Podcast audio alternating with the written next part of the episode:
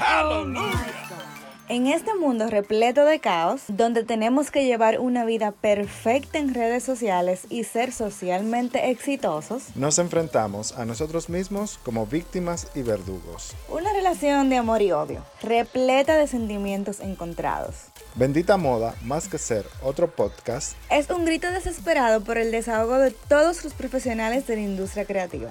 celebraremos, lloraremos, creceremos. Evolucionaremos y viviremos una vida de desenfreno juntos. Yo soy Carlos de Moya Yo soy Yamilet M. Díaz. y estaremos conversando con expertos y amigos sobre temas que nos apasionan, otros que no tanto y algunos que son un desmadre regularmente. Bienvenidos a Bendita Moda. Capítulo 3. Empieza Yamile.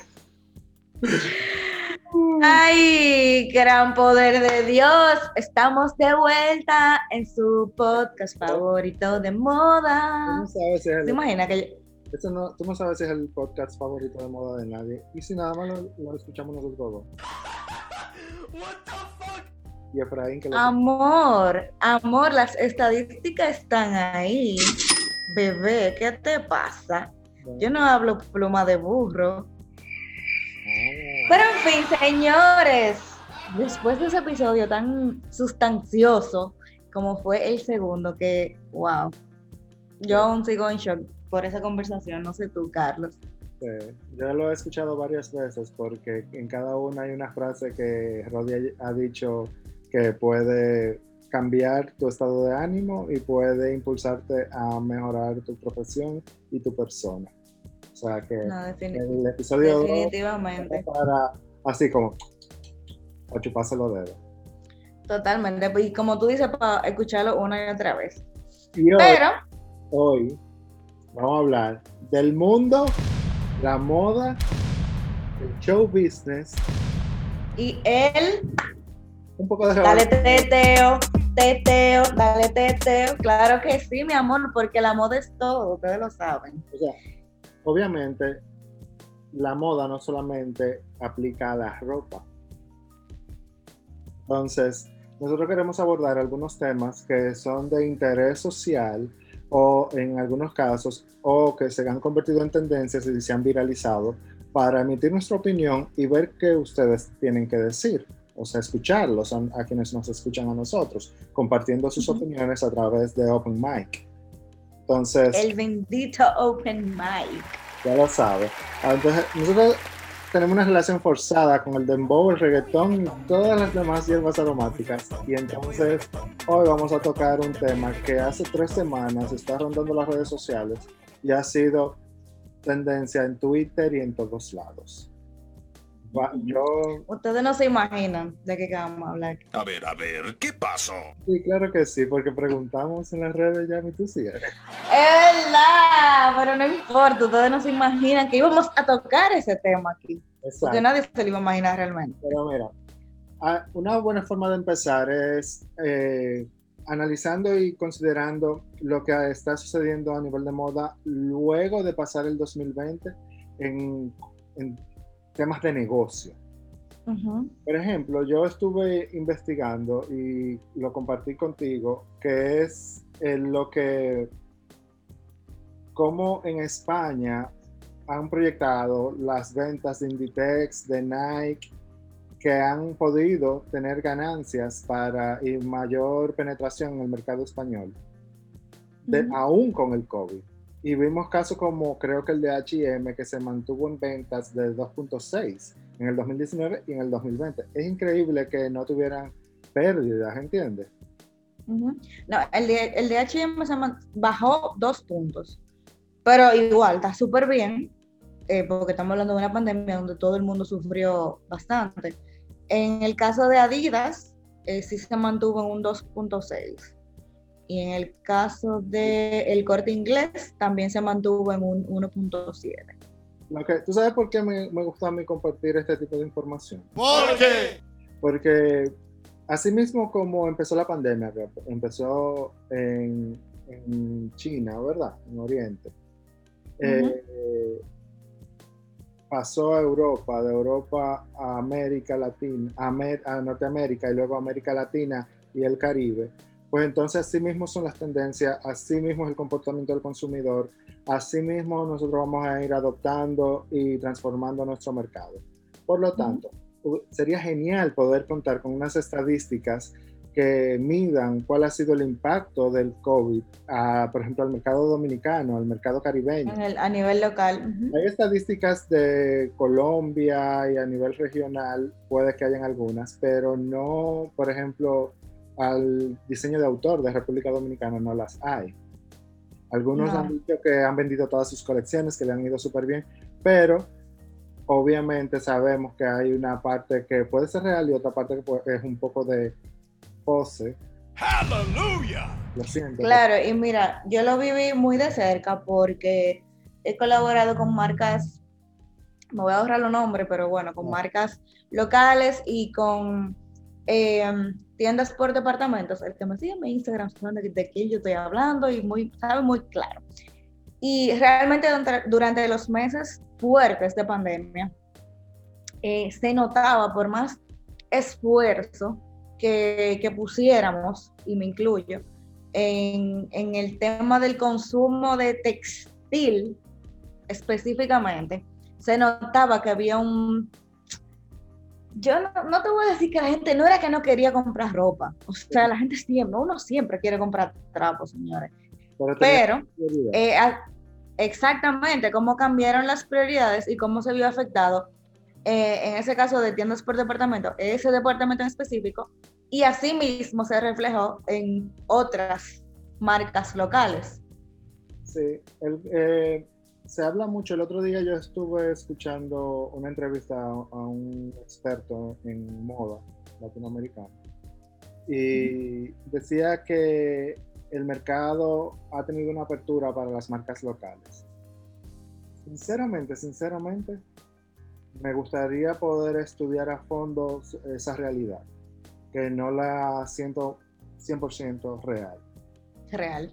Eh, aparte, de, yo tuve también la oportunidad de entrevistar a, una VP de textil de una empresa por departamento, de una tienda por departamentos de, para una revista que escribí, un artículo sobre el COVID, y ella me explicaba que eh, o sea, podían querer apoyar las eh, marcas locales, pero el consumidor tenía obviamente otras necesidades y le daba mucha importancia a los enlatados, a, los alimentos que podían durar mucho tiempo porque no sabían lo que iba a pasar. Eh, la moda se ha adaptado y ha evolucionado como siempre lo hace en su movimiento cíclico continuo, como siempre digo, y entiendo, entiendo que en este momento todavía no podemos hablar de, que de, un, de restablecerse, ni siquiera a nivel local, porque a nivel internacional hay muchas altas y bajas. Y entonces, en este preciso momento, yo creo que la, la, Organización Mundial de la Salud también dijo que en el 2021 no es cuando se va a desaparecer el coronavirus. O sea, ¿Qué es todo lo que falta? O sea, ¿cómo vamos a reinventar la industria? ¿Cómo vamos a poder seguir vendiendo? Se habla de una transformación del fast fashion, pero ¿qué tanto? Entonces, esas proyecciones no existen aún, o por lo menos yo no he tenido contacto. Y sería bueno tener ya un panorama. Y mira que yo estoy, leo bastante al respecto, y no lo hay, y a nivel local menos. ¿cómo tú le, le puedes asegurar a una empresa, a una marca, vamos a decir que tenga una nómina de 300 empleados, una marca de moda, eh, que empiece a desarrollar un proyecto de ropa y que no se le venda? Porque la gente no está comprando y no tenemos esos números. Entonces, más... Es fuerte, es muy fuerte y es muy complicado. O sea, más de lo que la gente quizás se imagine. ¿Tú sabes qué es lo que yo creo? En República Dominicana, que es el, el nuestro país, no se le da a la moda la importancia como negocio que merece la industria. Pero tampoco quienes hacemos moda le damos la formalidad necesaria al negocio que tenemos. ¡Aleluya! A mí me da mucho pique eso. Me da mucho pique porque... Se está volviendo salvaje. O sea, no estamos hablando que estamos en el 2009, 2008, que fue donde se empezó el, el apogeo de la moda aquí. Y en ese momento era el boom y todo el mundo, y, ay, salieron las fashion bloggers y todo el mundo está hablando de moda. Sí. 10 años después, 10 años después, sí, 10, 12, 15 años después, ¿cómo va a ser, cómo va a ser que una industria tan importante y que genera tanto dinero a nivel local, ¿eh? Empleos. Exactamente, que genera, eso es lo que, lo, lo que quiero decir, esa es la idea, que aporta tanto a la economía. ¿Cómo va a ser que ni a lo que diseñan ni a lo que venden le den el respeto, la, la formalidad, como tú dices? O sea, es que Eh, ahí, no. ahí hay que poner las cosas en una balanza. Si nosotros como eh, queremos formar parte, tenemos que estar debidamente formalizados. Y eh, hay un gran porcentaje de negocios de moda, de diseño de autor, que no están formalizados. Entonces, hay que hacer una balanza. No toda la culpa es del Estado, pero no toda la culpa es del sector moda. Entonces, eh, Miti, miti. debería haber un punto medio en el que haya un equilibrio y podamos alzar esas estadísticas para poder proyectar a futuro cómo enfrentar todo lo que viene, porque creo yo que lo que ha sucedido no es ni seña de lo que ha de venir. Y tú sabes que en ese mismo orden, eh, también creo que los diseñadores y las marcas locales, ah, y me incluyo también, debemos ponernos como que un poquito las pilas, porque si bien es cierto que la pandemia vino y arrasó con todo, eh, también es cierto que han habido casos específicamente del año pasado donde han creado marcas que se han adaptado a los nuevos tiempos, entre comillas, y han creado colecciones y piezas y cosas que son muy funcionales en este momento. Por ejemplo, y te voy a citar uno puntual, valga la cuña, gratis, por, su- por supuesto, claro, ¿no? Es el caso de Camila Olivier, que sacó unas túnicas el año pasado que la gente se volvió loca. Yo me pregunté en ese momento, pero aquí no venden, bueno, eh, una chica, una marca, no, luego lo hablamos, luego lo hablamos tú y yo, off the camera. Eh, entonces yo me preguntaba como que, conchole, qué astuta, pues, su- sumamente inteligente en crear un producto que estábamos todo el mundo trabajando, trabajando desde casa en ese momento, que te aportaba la elegancia que tú necesitabas para estar frente a la cámara trabajando, eh, pero era lo suficientemente chill para tú sentirte como cómoda, fresca, el calorazo, etcétera. Para mí fue Y la aplicó y desarrolló su proyecto y tuvo éxito en- para- con eso. la pegó, la pegó. Qué bueno. Pero también me pregunté, carajo, y, y era que no vendían batica aquí, en este país. Nada más, nada más Camilo Olivier sacó batica. No, no, no, no, porque, o sea, mira, por ejemplo, la colección de Miguel, Miguel Genao. Mira, por ejemplo, eh, Janina lanzó una colección completita, que no se adapta para, para estar en la casa, pero pudo mantener vigente su, nego- su negocio, su marca, ¿verdad? Hay que ver Pero también influye el precio. de cada marca, ¿entiendes? Ujú, Pero lo que te digo, también influye el precio de Obviamente. venta. obviamente. Pero quizás tenía un detalle y, el círculo de personas en el que ella se desenvuelve. Podríamos invitarla para que ella explique cómo ella hizo su proceso. Sería genial. Ya saben. Entonces, Si están escuchando este podcast y conocen a la creadora de la marca Camila Olivier, por favor, envíenle este episodio para que externen la invitación. Gracias. exactamente. Entonces, mira, es un tema que vamos a ir tocando en lo adelante, porque quisiera yo tener algunos invitados que nos expliquen cómo han podido salir del 2020 con éxito, o por lo menos eh, no dejando caer sus marcas. Ujú, Entonces, ujú. Ahora vamos a pasar a otro tema que yo sé que te puede gustar mucho a ti. Y es que por segundo año Amazon va a hacer su concurso Making the Cut. Oh my que, god. tú sabes que es como el, como el Project Runway. Exacto. Eh, es como eh, otra cosa. Es como The New Project Runway, pero with a twist. Va Heidi Klum y entonces Tingon y ahora va a estar Jeremy Scott y, y Winnie Harlow, la, la modelo está Winnie Harlow, la, la chica que tiene- Ujú. Eh, Vitiligo, exacto. El ganador del año pasado fue Johnny Cota. Le dieron un millón de dólares, ganó el pan. Hallelujah. Mentoría por la gente de, de los ejecutivos de Fashion Business de Amazon. O sea, Dios. los panas que te van a decir, ese tipo de siluetas se venden más aquí, ese tipo de siluetas se venden más allí, y estos son los colores que más salida tienen. Ya con esos números, Para que no te, para que no te inventando, mira, tú vas a sacar esto aquí, esto aquí, esto aquí, se te va a vender. esta silueta en base a estos colores, y cuando tú tienes esos números es mucho más fácil que se venda la mercancía cuando son piezas más comerciales. Y aparte de eso, comercializar toda, sus cole- toda su colección y todo su producto por la plataforma de Amazon. O sea, Un palo. el real premio. Entonces, Un el palo. gane esta segunda temporada va a, va a tener los mismos premios y se va a grabar en Los Ángeles. Va a estar disponible en el, en el summer, verano. Déjame preguntarte algo en ese mismo sentido. Sí. ¿Qué tan... Yo no, no, no quiero decir esa palabra porque no lo es, pero no encuentro una palabra que se ajuste.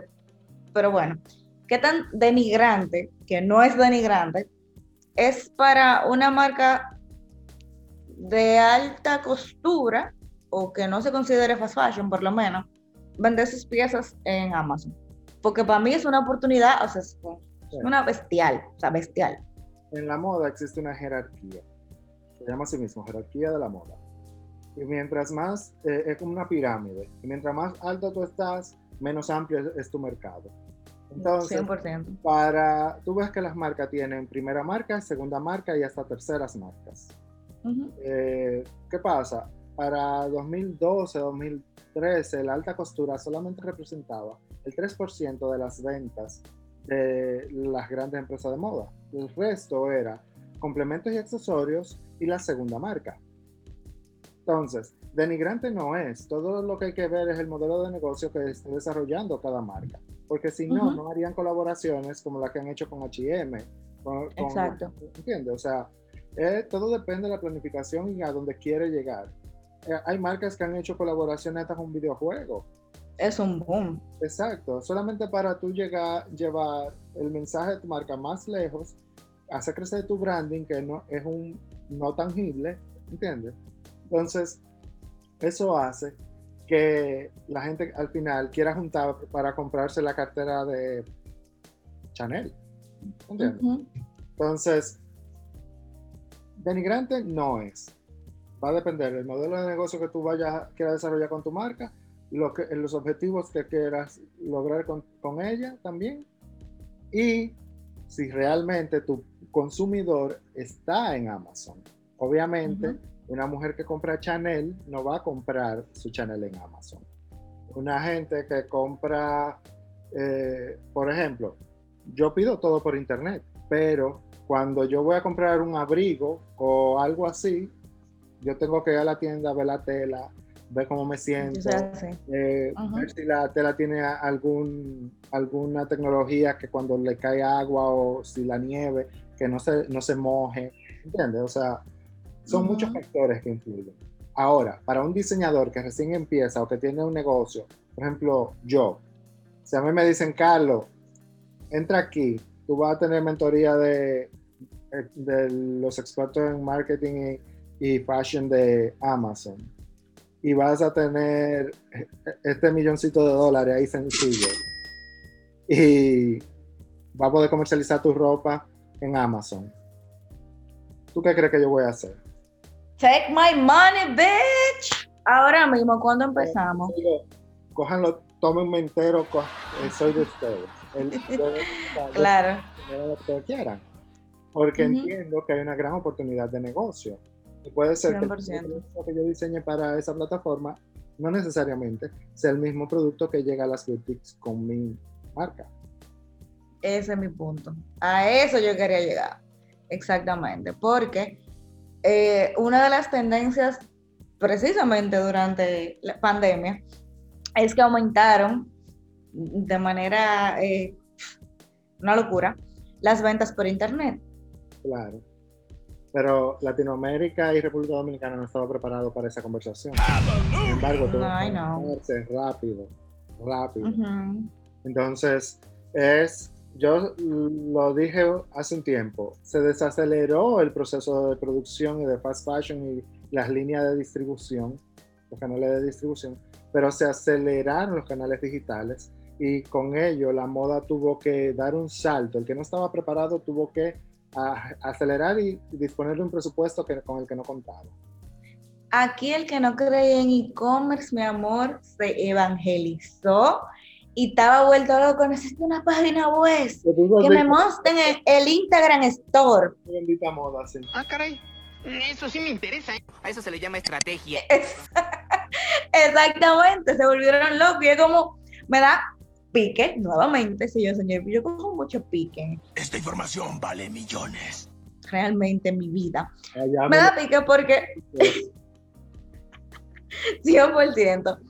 Porque uno trata de evangelizar, por ejemplo, desde mi punto publicista, desde mi yo publicista, eh, y dentro de la agencia 814, tratamos de evangelizar al cliente de que mira, esto es lo que te conviene, tú deberías estar haciendo esto con tiempo, no para que venga una pandemia y tú, oye, lo que tú me dijiste, el Instagram Store, el Facebook, qué sé yo quién, es que, uy, o sea, vamos a calmarnos, vamos por parte. Te lo dijimos hace siglos, porque es una tendencia que, si bien explotó ahora en pandemia, veía, esa es la tendencia venir. que ha habido exactamente los últimos, ¿qué? ¿Cinco años? No. ¿Seis años? ¿Siete? Esto tiene mucho que ver la industria del gaming, que nos decía voces, nos gritaba en el frente de nuestras caras cómo iba a ser la nueva normalidad y que nuestro metaverso iba a ser tan importante como nuestra vida real. Metaverso then again- nuestra, nuestra vida en, en virtual, en, o sea, lo que nosotros somos digitalmente. Entonces, eh, Es fuerte, pero una bueno. que ha disparado la, toda esta situación del negocio de moda es el loungewear. Y yo estuve leyendo de la colaboración de Becky G con Pretty Little Things. Que, ¿tú, tú viste? ¿Qué tú crees de eso? ¡Woo! Mira, yo hablé muchísimo sobre el loungewear el año pasado, porque, eh, bueno, para quienes no conocen el, término, loungewear es como el mm, nuevo estilo de vestir para quienes están trabajando desde casa, cómodos, pero bonitos, Ok, no es pijama, ponerlo llano. no es pijama, Exacto. no es, eh, eh, es- es streetwear, no es de influencia hip hop, nada de ello. O sea, es loungewear, tiene una, un estilo de diseño como muy clean, podría yo decir. Muy minima- minimalista, se puede decir. Pueden, ten- no necesitan plancharse tanto, no se arrugan tanto.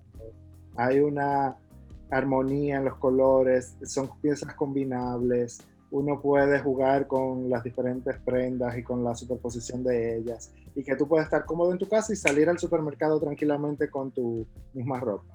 No tiene que ser Ujú. cambiarte otra vez. Que precisamente eso fue una de las inspiraciones de Becky G para esta colaboración. Sí, Porque, y, y pasa, a todos los artistas nos pasa, amores, claro que sí, Oh my que God. tienen que, tienen que verse bien, tienen que verse con flow, porque son figuras públicas, pero tienen que estar súper cómodos porque, por ejemplo, se pasan hasta 24 horas en un estudio grabando y necesitan estar, aparte de tener su flow, así como podemos ver a Carlos de Moya cuando vean los stories, todo lo que subimos a nuestras redes sociales, arroba pero- bendita moda podcast, estamos hablando de, de reggaetón y eso, déjame ponerme Exactamente, exactamente. Ya verán cuando subamos el contenido a nuestras redes. Eh, aparte de tener ese flow, necesitan estar lo suficientemente cómodos para poder rendir el día. Y Ya. eso fue una de las principales inspiraciones de Becky G para esta colección. A mí me...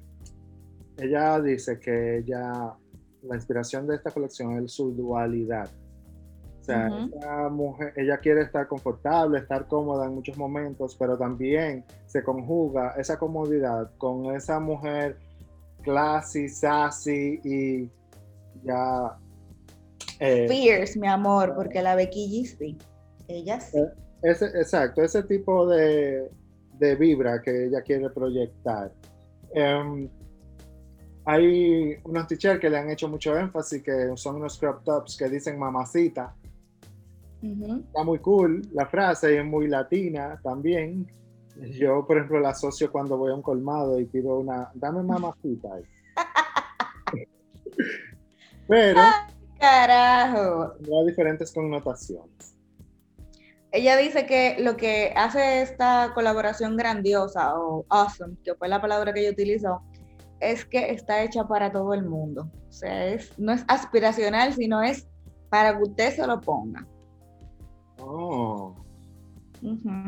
Yo, necesito comprarme un par de piezas porque realmente, that's my mood. Like, yo amo hacerme fotos street style y toda la vaina y con el flow, pero real, real, real. Yo amo el lunchwear, yo vida también. real. De- hecho, mira, o sea, esta tela de este jury está mortal porque no se arruga, abriga súper bien, pero tampoco te da calor y es sumamente cómodo.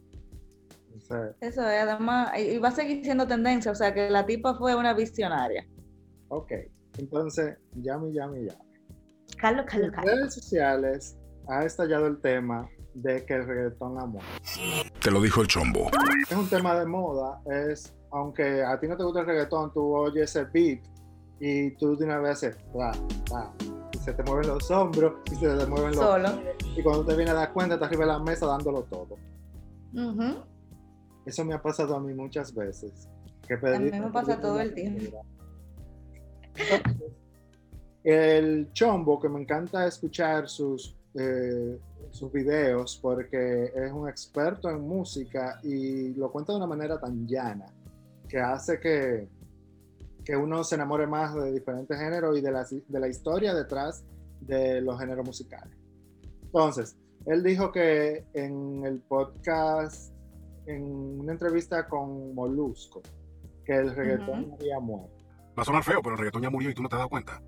La base del reggaetón es tum, pa, tum, pa, tum, pa, tum. Pero tum, pa, tum, pa, ya lo canta cualquiera. Hasta el punto de que ya tú montas a Shakira. Al punto de que ya tú montas, ¿me entiendes? Artistas totalmente que vienen de otra cosa. Eh, el reggaetón puro hace rato que, que no está. ya tú sabes, la El revolución que- titingo. y todo lo que se ha dicho y lo que no se ha dicho. Entonces, eh, yo me puse a ver los comentarios en Instagram, vi los videos en YouTube, escuché la entrevista completa, he visto la tiradera que se ha armado entre productores, eh, de- eh, porque te dicen, no, con todo el respeto, y entonces te dicen tres malas palabras, con todo el respeto. Entonces es como un poco Almodóvar de repente la, la escena. Entonces, eh, yo entendí muy bien el- lo que el Chombo quería decir y por eso le preguntamos a muchos, a, eh, a nuestra audiencia, a nuestra bendita audiencia, qué pensaba al respecto. Y estas son algunas de sus opiniones.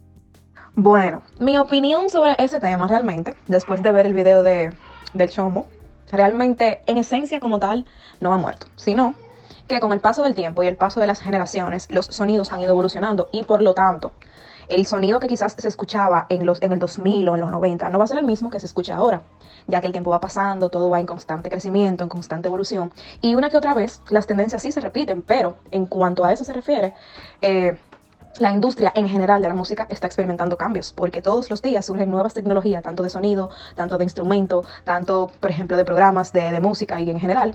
Yo pienso que no ha muerto, sino que ha evolucionado. En conclusión. Bueno, mi opinión sobre el tema es que en realidad el reggaetón no ha muerto, sino que ha ido evolucionando con el tiempo debido a las fusiones rítmicas que se han hecho. Pero el reggaetón sigue vivo, Ozuna está haciendo reggaetón, Daddy Yankee está tirando reggaetón y otros artistas están cantando reggaetón. Entonces es cuestión de que ha cambiado un poco la dinámica, pero no, el reggaetón no ha muerto. eso cae igual que con, con la discusión que tienen los merengueros con que al mambo no se le llame merengue. Es cuestión de que el mambo es más rápido, tiene una, un patrón rítmico diferente, pero sigue teniendo la guira y la tambora. Entonces, no porque no sea igual que el que se hacía en los 80, no es merengue. No sé si me di a entender.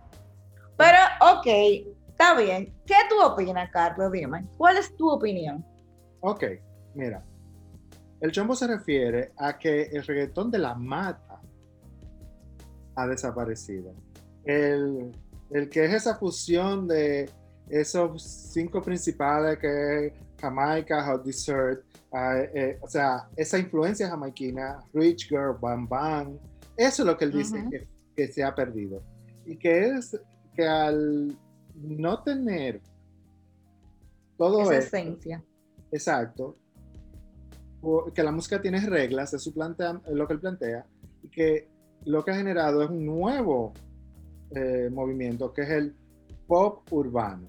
Entonces, él se refiere a que el pop es como, sin ofender, así mismo lo dijo, a que el pop es como un parásito que se alimenta de todos los géneros posicionados y sigue su camino.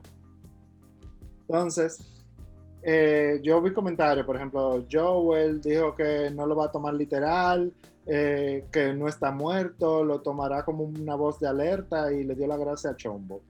Él dice que los puertorriqueños eh, dicen que el reggaetón no ha muerto porque ellos pueden, y lo han lo que lo han cambiado porque ellos como inventaron la palabra, ellos creen que pueden hacerlo, pero que no. Y que obviamente el reggaetón no, la, no es, ellos crearon la palabra, pero la fusión de todo esto no es solo, El ritmo no. ¿entiendes? Ujú. Hay influencia jamaiquina, panameña, y luego ellos tomaron, el- o sea, no, es como que perdió el ADN, el reggaetón de la mata, Ujú, ujú. y que y puso un ejemplo muy bueno que fue el de Zion y Lennox, que Zion es un melodía y Lyrical. lo devuelve a la fórmula del reggaetón. Entonces, si tú lo, lo piensas de esa forma, tú dices, Mirkina, sí. Obviamente no se está haciendo el reggaetón como el de antes, como el de los paris de Marquesina.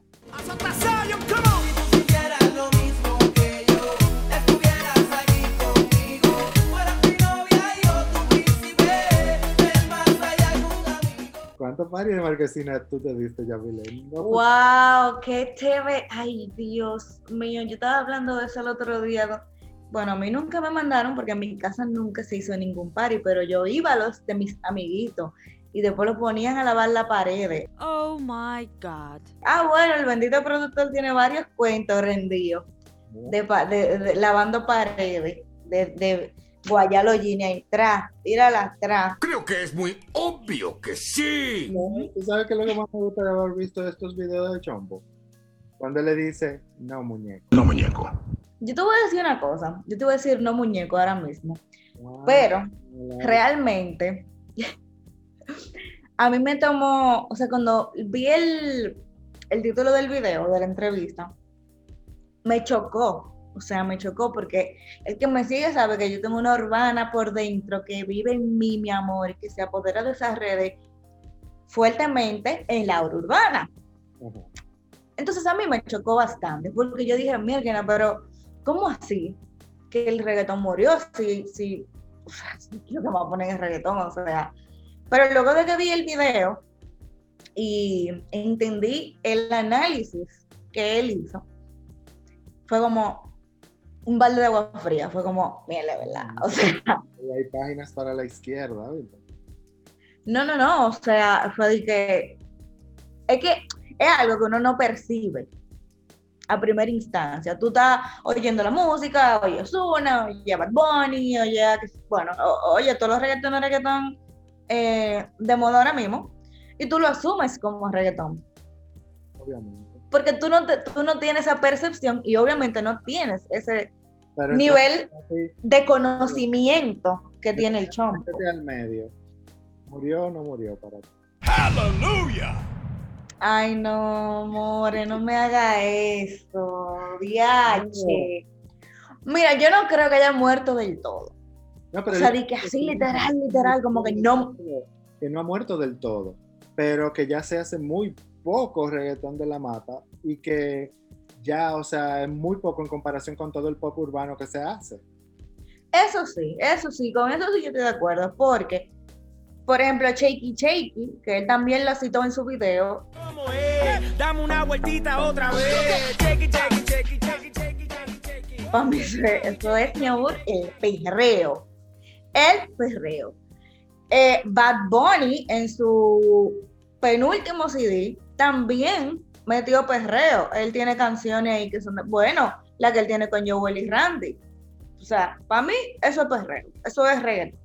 Sí, se la doy 100% en que el, eh, la evolución del reggaetón es mucho más melódica ahora. Ahí yo estoy 100% de acuerdo porque ahora todo el mundo quiere ah, entonada y una cosa y una vaina que si no es wow, mi amor, ¿Te parece no te canto.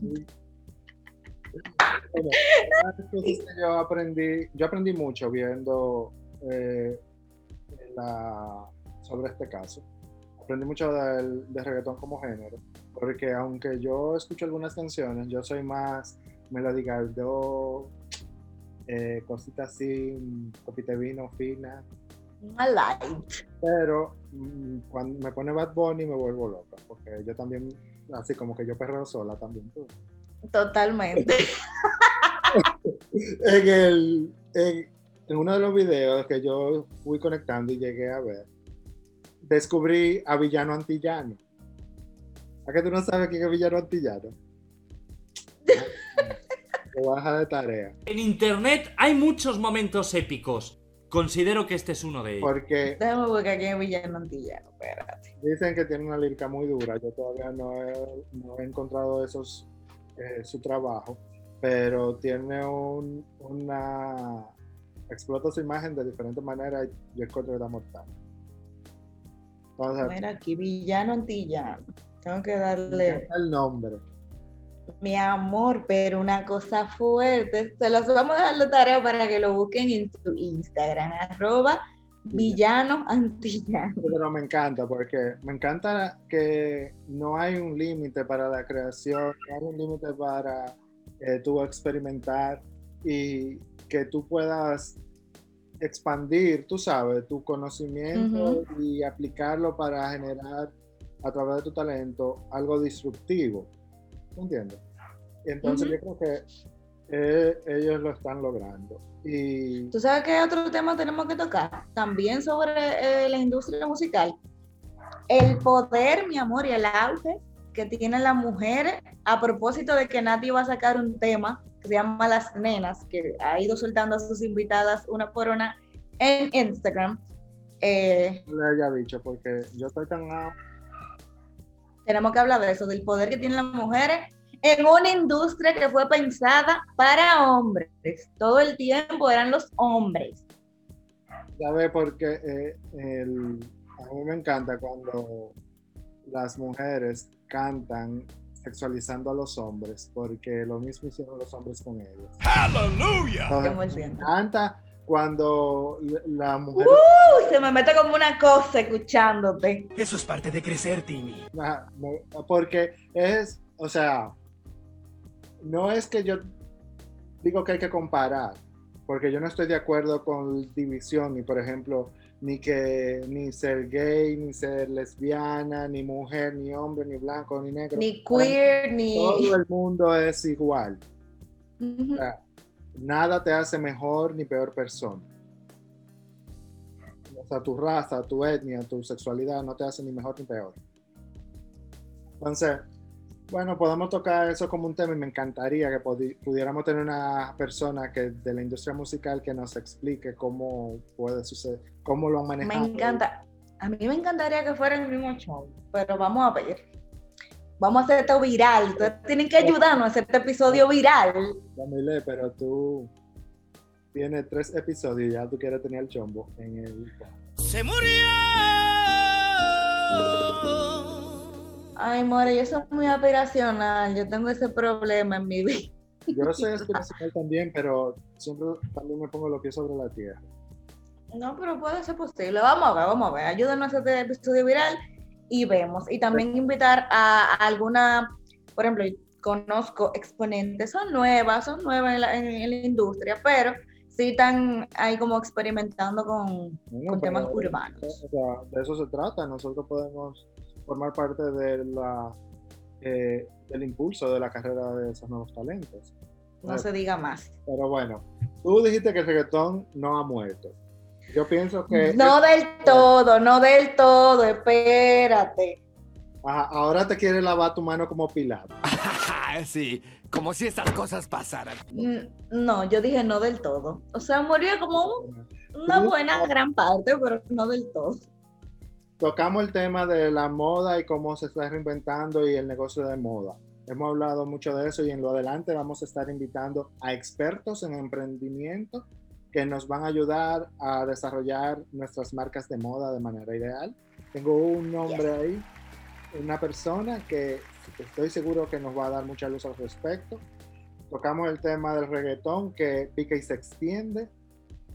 Podríamos hacer 300 episodios de The eso. Cut, la competencia de Amazon, la colaboración de Becky G y gracias a todos los que nos enviaron sus voice para la primera edición de Bendito Open Mic aquí en Bendita Moda. Porque eh, si bien nosotros tenemos algo que decir y fue una de las razones por la que Yamile y yo iniciamos este podcast, porque siempre tenemos una opinión que emitir, eh, aunque no sea eh, como le vamos a decir una bendita opinión, no humilde opinión. Exacto. Todos los que nos escuchan también quieren decir algo y a nosotros nos, nos encanta la idea de poder compartir el espacio con ustedes. Y, debe- y deberíamos hacer un día un programa invitando a dos de las personas que son más fieles. Ujú. Wow. Ay, sí, pónganse la pila, pónganse la pila y empiecen a comentar, a dar like y a participar en el bendito Open Mic. Invitado y se van a enterar a través de nuestras redes sociales. Muchísimas gracias por Yes. escucharnos. Esa niña que está conmigo se llama Yamilet Díaz. Él es Carlos de Moya. Recuerden seguirnos en nuestras redes sociales. Me encuentran como arroba Milet M. Díaz. y arroba Carlos de Moya. Además, el podcast lo pueden encontrar en todos los lugares y en todas las plataformas que están incluso debajo de las piedras. Gracias al bendito productor. Sí, el bendito productor está adelante, adelante como la pollina. Ay, no, amiguito.